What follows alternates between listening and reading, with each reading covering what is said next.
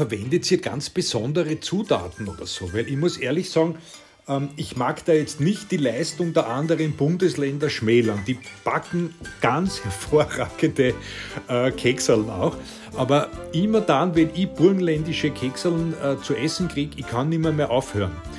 Was ist da drinnen? Ist da irgendein besonderes äh, Suchtmittel? Eine Zutat gibt es. Ähm der wird oft belächelt, wenn ich es beim Brotbackkurs sage, aber es ist etwas, man muss ein bisschen einen Hauch von Liebe auch reintun.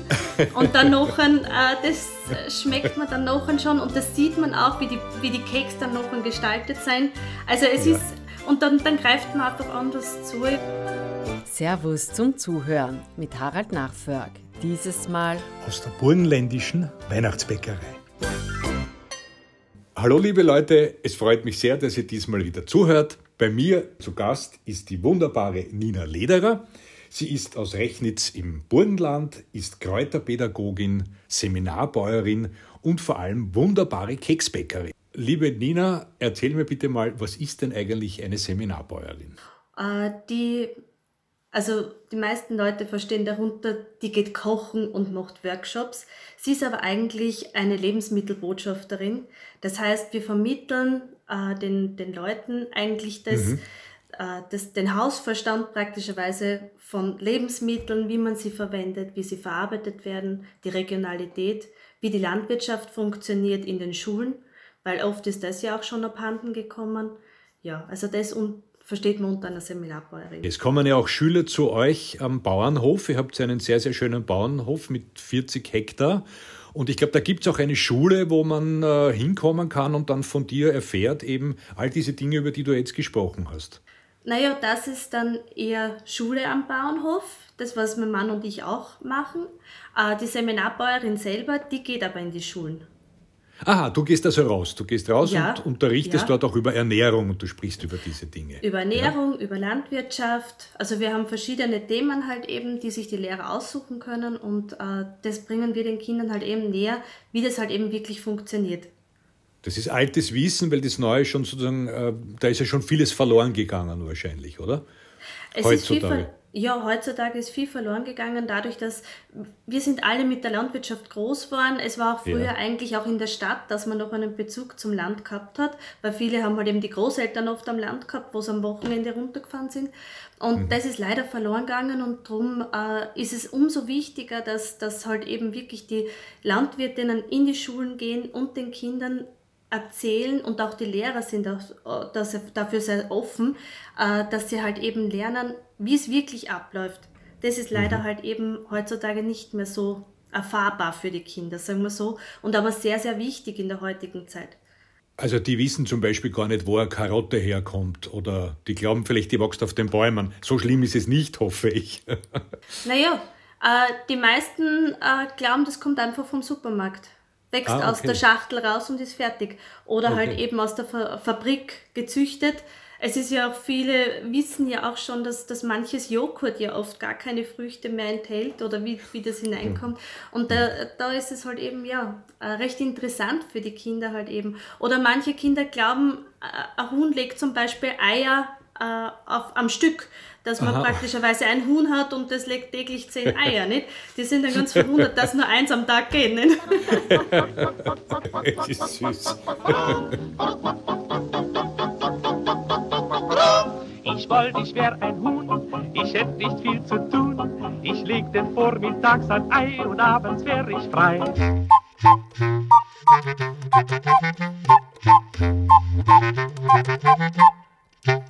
Du, aber heute reden wir über das Keksebacken. Und äh, das Keksebacken hat ja im Burgenland eine unglaubliche Tradition.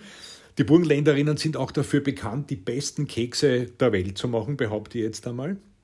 Warum ist denn das so? Warum seid ihr so gut im Keksebacken? Ich glaube, das ist schon unsere Mentalität. Ähm, wenn man rechnet, äh, die Burgenländer backen oftmals nicht alleine, sagen wir ja. so mal. Es ist äh, schon von den Hochzeitsbäckerinnen her, dass das immer in Gesellschaft gewesen ist. Und äh, ich muss auch ehrlich sagen, ich habe es von klein auf immer erlebt, dass wir immer Mama und Oma gemeinsam backen haben und wir Kinder halt eben dann dabei waren.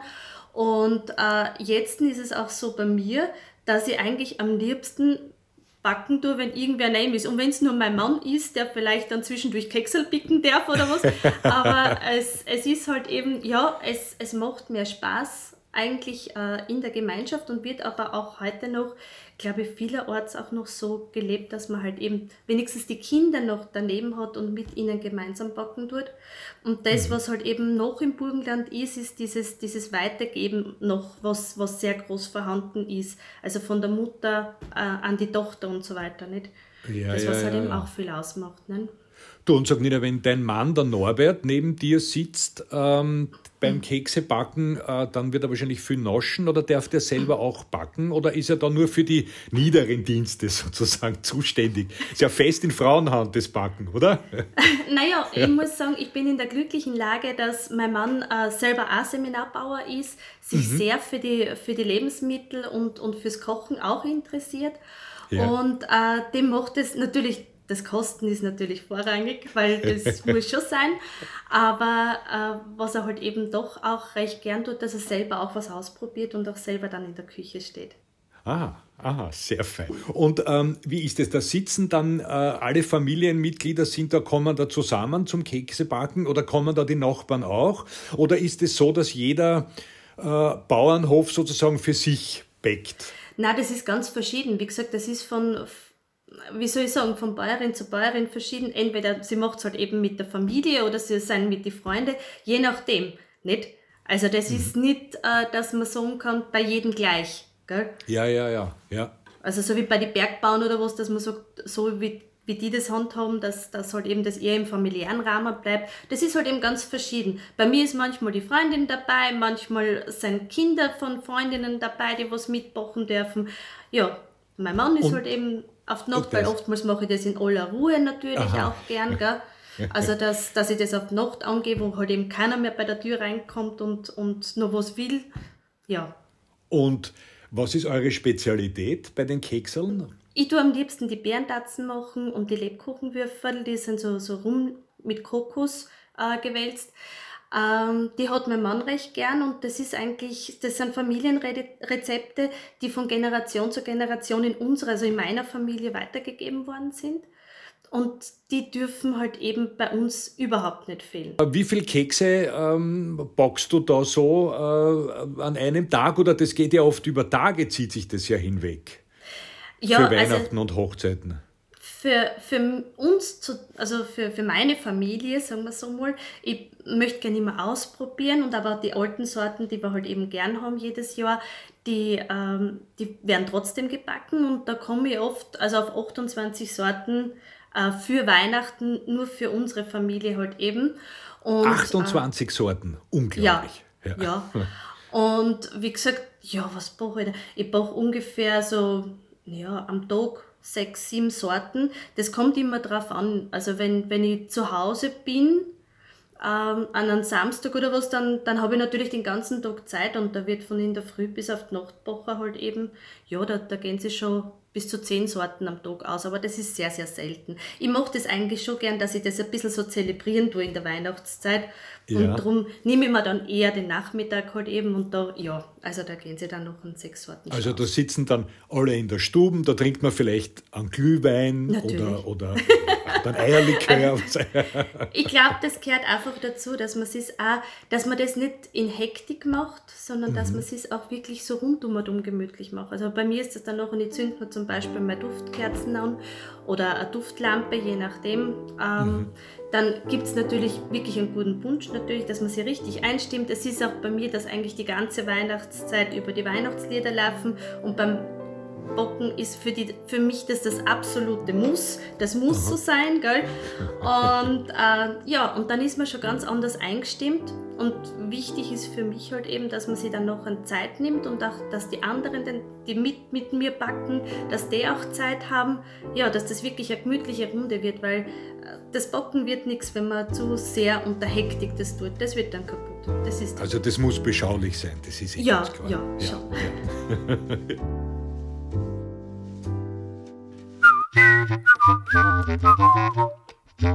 Du, und wie viel Stück von den Kekseln, wenn du sagst 28 verschiedene Sorten, wie viel Stück oder wie viel Kilo magst du dann in der Zeit? Ja, das ist, also das, das kann man so eigentlich in dem puh, das habe ich ehrlich gesagt noch nie abgemessen, wie viel das wirklich ist, weil, wie gesagt, nebenbei wird genoscht und ähm, verschenkt und, und Sachen. Das, das ist dann noch ein kleines, ja, das, also richtig abgewogen habe ich das eigentlich nicht, weil es ja nur für uns ist praktischerweise und durch das, ja. Und wie lange braucht ihr dann, bis es aufgegessen ist? Bleibt dann noch was über eigentlich äh, für Weihnachten oder während dem Backen wird schon so viel gegessen und kostet, dass es dann bald weg ist, oder wie? also es ist so, äh, mein Mann sagt immer, die, die Weihnachtskeks sind am besten vor Weihnachten. Und äh, ich muss dann immer eigentlich rechtzeitig anfangen. Das wird dann die ganze Adventzeit wird genascht. Also es ist mit den Blechdoseln ist die Speis gefüllt. Und mhm. äh, ja, das wird dann in der Früh schon gegessen und dann Nachspeis halt eben zum Mittag und am Abend wird genascht neben dem Fernseher. Das geht halt eben die ganze Adventzeit so. Es wird dann ein bisschen immer was weggelegt, auch dass, äh, ja, dass mein Mann nicht zurückkommt. So das steht dann ganz hoch oben am Kasten, oder? Ja, genau. Weil ein bisschen was für die Gäste muss man sich schon auf, aufbewahren. Oder wird versteckt. Ja. Bei, bei, der Gelegenheit, wie, wie, lagert man denn am besten Kekse? Also am besten äh, ist eigentlich in der Blechdose. Noch der nach Blechdose. wie vor. Ich weiß, es werden viele Keksdosen in Plastik angeboten, aber es ist halt eben, Oftmals werden sie zu schnell hart oder manche Sorten fangen sogar auch zum Schimmeln an in der, ah, in der okay. Plastikdose. Mhm. Also es ist, mhm. ich habe die besten Erfahrungen eigentlich mit dem Metall gemacht, also mit den richtigen alten Blechdosen. Ähm, mhm. Es ist auch für einen Lebkuchen am besten zum Lagern. Ja. Also Aber diese Ble die, die, Blechdosen dann äh, zimmerwarm oder stehen die dann im Keller oder wo kommen die hin? Nein, ich habe sie in der Speisekammer. Also das ist kühler als, als äh, in einem normalen Wohnraum. Wie viel wird es dort haben? So 18 Grad ungefähr. Aber nicht so kalt wie im Keller. Keller mhm. kann man natürlich auch lagern. Wenn man einen guten Keller hat, wo man es wo aufbewahren kann, ist das Kalte sicherlich nicht verkehrt. Kann man Kekse auch einfrieren oder verlieren sie dann an Geschmack? Nein, also wenn, wenn man die Kekse frisch gebacken hat, dann ist das überhaupt kein Problem, nicht, dass man die einfriert. Beim Auftauen halt eben aufpassen, wenn man sie, wenn man sie raustut, halt eben nicht in der Dose oder was oder im Sackerl auftauen lassen, sondern wirklich rausnehmen, weil sonst durchs Kondenswasser hat man halt eben dann auf der Glasur Probleme. Gell? Aber ansonsten ist das überhaupt kein Problem. Die burgenländischen Kekse schmecken ja nicht nur so ähm, hervorragend, die schauen ja auch schon so fantastisch aus. Wie Konfekt, man muss ja zugreifen, wenn die vor einem liegen. Genau so ist, man isst ja mit dem Auge.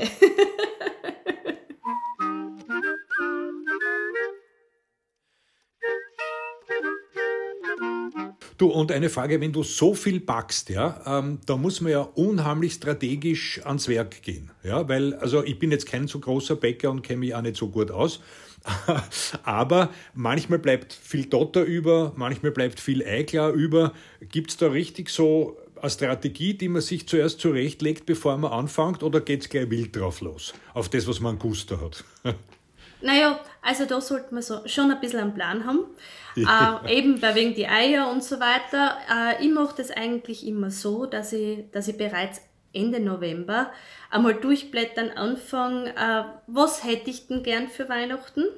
Dann schreibe ich mir zusammen äh, halt eben einen richtigen Plan, wie viel Butter brauche ich, wie viel Eier brauche ich, wie viel Mehl. Wobei das Mehl ist ja bei uns kein Problem nicht daheim, aber wie gesagt, was ich halt eben ungefähr brauche. Und ähm, dann nachher mache ich mir schon einen Plan, wenn ich, wenn ich die verschiedenen Sorten backen möchte, welche mhm. mache ich an dem Tag und wie viele ja. Eier brauche ich dafür, wie kann ich die Eier dann nachher untereinander verwenden, weil manche brauchen halt eben nur halt eben äh, Eichlor und manche brauchen das ganze Ei, sodass man halt eben nicht viel übrig bleibt.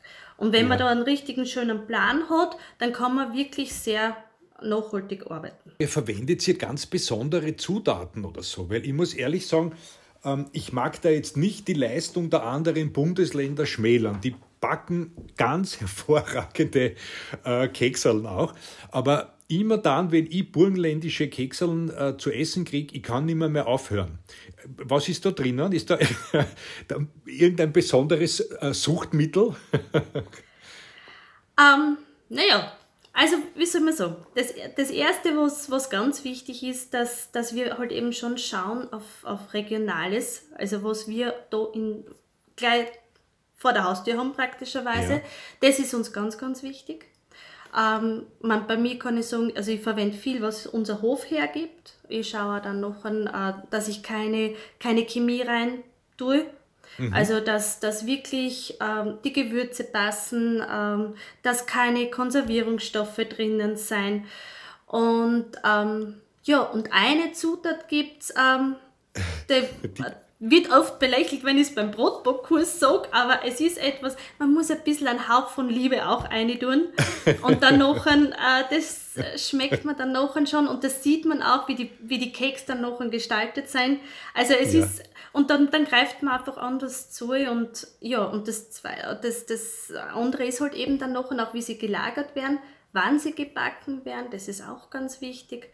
Ja, aber das Um und Auf sind einfach wirklich auch die, die Lebensmittel mhm. die man mhm. verwendet. Also das Gut, da habt ihr bei euch am Hof nur das Beste, das ist eh klar. ich glaube, also da spreche ich glaube ich für jede Bayerin, also da hat glaube ich jede da äh, in Österreich die, die besten Zutaten, wirklich wahr. Wir sind Gott sei Dank sehr gesegnet in Österreich, dass wir ein, ein strenges Lebensmittelgesetz haben und äh, ja, und da schaut wirklich jeder drauf. Und auf das können wir stolz sein, glaube ich.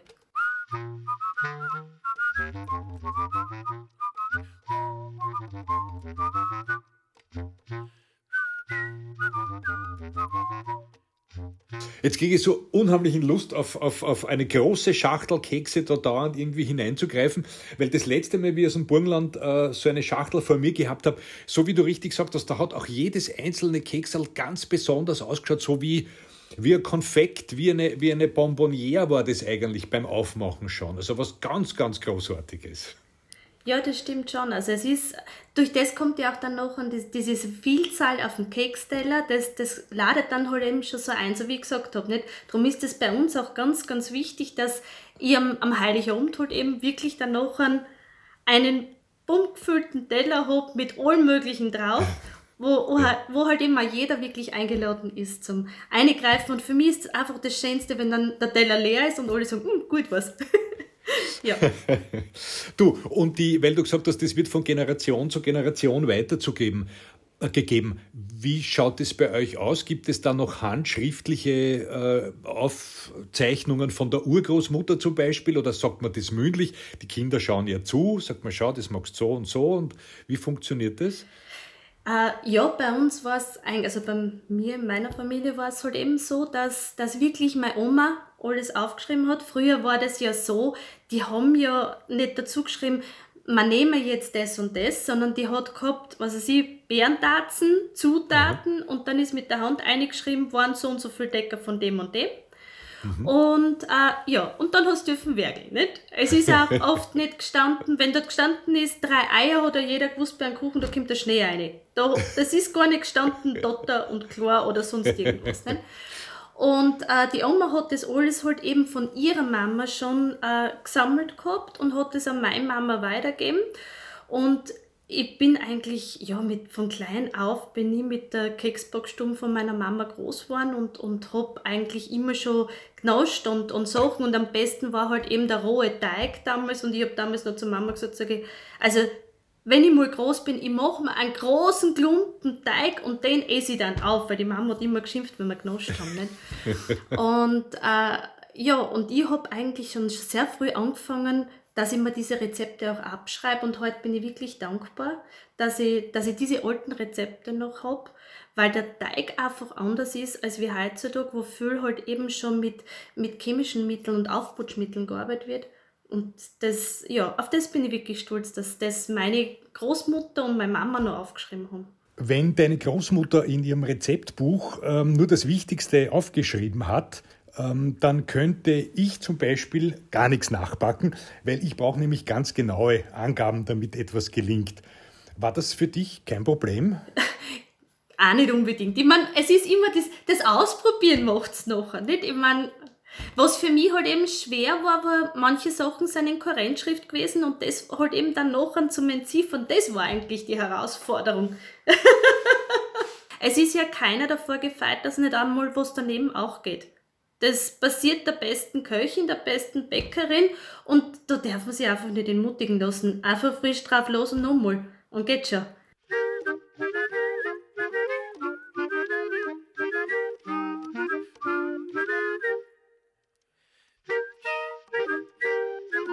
Weil du gesagt hast, du zelebrierst das Backen und dass es dann auch immer sehr gemütlich ist in der Stube und sehr beschaulich zugeht dort.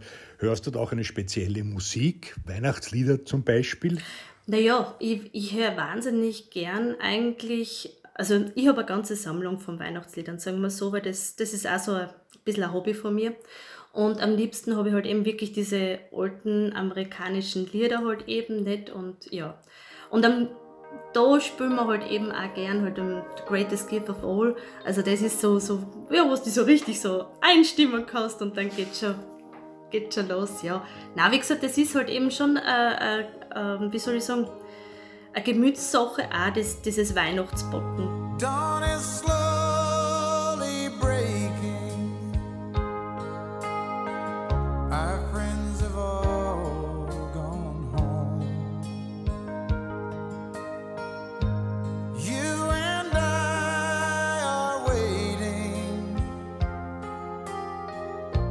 Santa Claus to come. Knowing you're in love with me is the greatest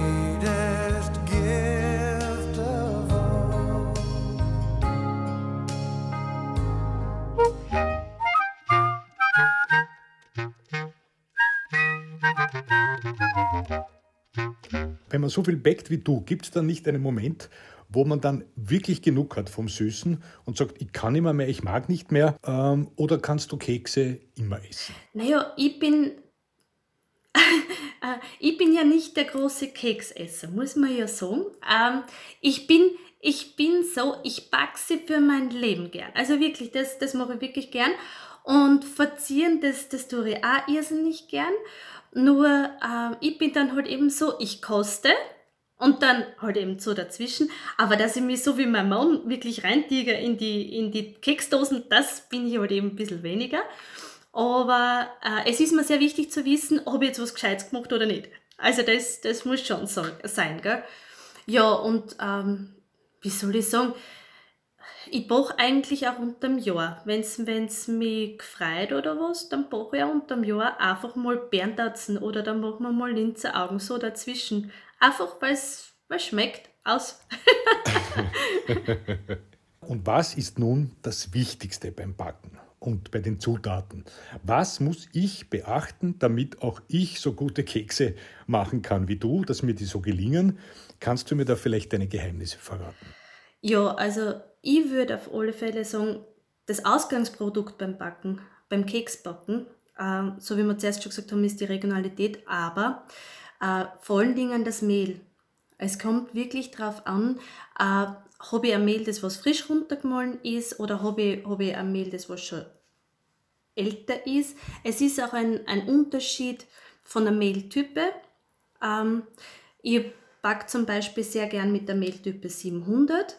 Ähm, das ist, das, die, die Kekse werden mit dem praktischerweise werden länger saftig. Ähm, wie gesagt, ich habe das Glück, dass mein Mann die Mühle hat und dadurch tue ich mir leicht, weil wie gesagt, der macht mir das wirklich, dass es frisch runtermalen tut. Aber vielleicht, wenn jemand einen Bauern kennt oder, oder ein, einen Müller, der was wirklich das runtermalen kann, dann, dann ist das natürlich wirklich was ganz was Tolles. Ähm, ja, dann ganz wichtig sind frische Eier. Also das kann ich wirklich nur empfehlen. Ja, und dann manche Leute tun heutzutage, damit es schnell geht, halt eben mit Heißluft backen. Heißluft ist gut, aber äh, es ist besser, wenn man halt eben äh, eine mittlere Temperatur wählt und Ober-Unterhitze. Und nicht gleich drei, vier Backblech rein und dann zack, zack, sind wir fertig, sondern wirklich auch dem die Zeit geben, dass es durchgebacken ist und oft schauen, manche warten, dass oben dann noch schon ein bisschen so eine Farbe bekommen durch die, die, die Mehlspeise. Da ist wichtig, dass es, dass es unten so, so gradbraun wird. Also nicht, dass, dass das schon komplett knackig ist, das Gebäck, sondern äh, dass halt eben wirklich unten eine helle Unterseite, ein helles Braun hat halt eben. Auf das sollte man vielleicht achten. Und dann, das sage ich auch immer wieder in meinen Keksbackkursen, nicht das Blech rausnehmen und die Bäckerei dann auf dem Blech auskühlen lassen. Bitte unbedingt äh, rausziehen und dann noch, wenn es geht, auf so ein Kuchengitter oder so auskühlen lassen. Das ist von, von, vom Auskühlen her besser, weil wenn man es auf dem Blech nämlich drauf lässt, die Bäckerei, dann bäckt das noch nach, weil das Blech ist heiß und das ist dann nicht so gut und sie werden dann vielleicht ein bisschen zu hart, die Keks. Nein? Ja, und wenn man es wenn äh, dort noch auskühlen lässt, dann wird das, noch ein, das Gebäck ein bisschen ähm, feucht. Das ist dann halt eben auch nicht so gut, wenn es dann fertig ist. Gell? Liebe Nina, danke für dieses wunderbare Gespräch und dass du uns ein bisschen in die Geheimnisse der burgenländischen Backkünste eingeweiht hast. Ich wünsche dir einen schönen Advent und ganz, ganz schöne Weihnachten. Alles Liebe, danke, dass du bei uns warst. Dankeschön, das wünsche ich dir ebenfalls. danke. und allen Naschkatzen, die zugehört haben, auf Servus.com gibt es natürlich noch ein ganz spezielles Rezept von der Nina zum Nachbacken. Ja, also nachdem im Burgenland ja die Nussbäume recht wachsen ähm, und wir viele Nüsse haben, äh, wird in der burgenländischen Weihnachtsbäckerei halt eben viel mit Nüssen gebacken. Und eins unserer Rezepte halt eben zu Hause sind die Nussschaumwürfel, die ich jedem empfehlen kann. Vor allen Dingen, wenn sie frisch gebacken sind, weil die zergehen nämlich auf der Zunge. Ah, oh, herrlich. da freuen wir uns drauf. Vielen Dank fürs Zuhören. Wir freuen uns, wenn Sie uns die nächsten Wochen durch den Advent begleiten. Abonnieren Sie den Podcast-Kanal von Servus in Stadt und Land und lehnen Sie sich zurück, wenn Harald Nachförg stimmungsvolle Advent- und Weihnachtsgeschichten vorliest. In zwei Wochen entführen wir Sie in die Welt des Räucherns. Da ist Servus Buchautor Christoph Frühwirt zu Gast. Er wird uns erzählen, was es mit dem Zauber des weißen Rauches in den Nächten zwischen der Zeit, den Rauhnächten und unter dem Jahr auf sich hat.